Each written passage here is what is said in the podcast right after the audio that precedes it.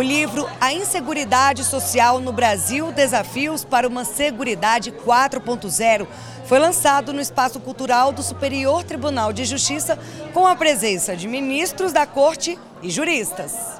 Com a apresentação da ministra do STJ, Suzete Magalhães, a obra aborda a evolução histórica e legislativa dos riscos sociais protegidos pela Seguridade Social e traz novas reflexões sobre as matérias que devem ser objeto de proteção. A ministra destacou a relevância do tema. Segundo a última obra Justiça em Números, que foi lançada agora em setembro de 2023, segundo os dados estatísticos registrados nesta obra, no ano de 2022, dos cinco temas mais demandados na Justiça Federal, de primeiro e segundo graus, incluindo os juizados especiais federais, quatro dizem respeito a benefícios em espécie. Isso bem demonstra a importância da discussão deste tema a autora do livro, que é advogada, cientista política e professora Thais Riedel, reforça que é preciso repensar os modelos tributário, trabalhista e previdenciário para que eles sejam readequados à era digital.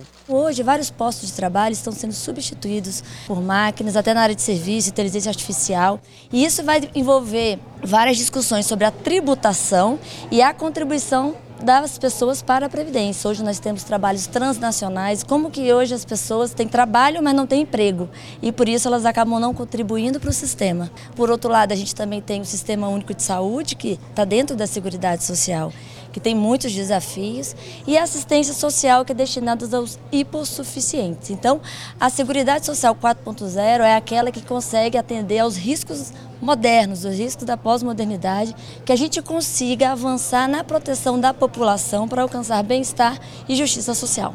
Do Superior Tribunal de Justiça, Kátia Gomes.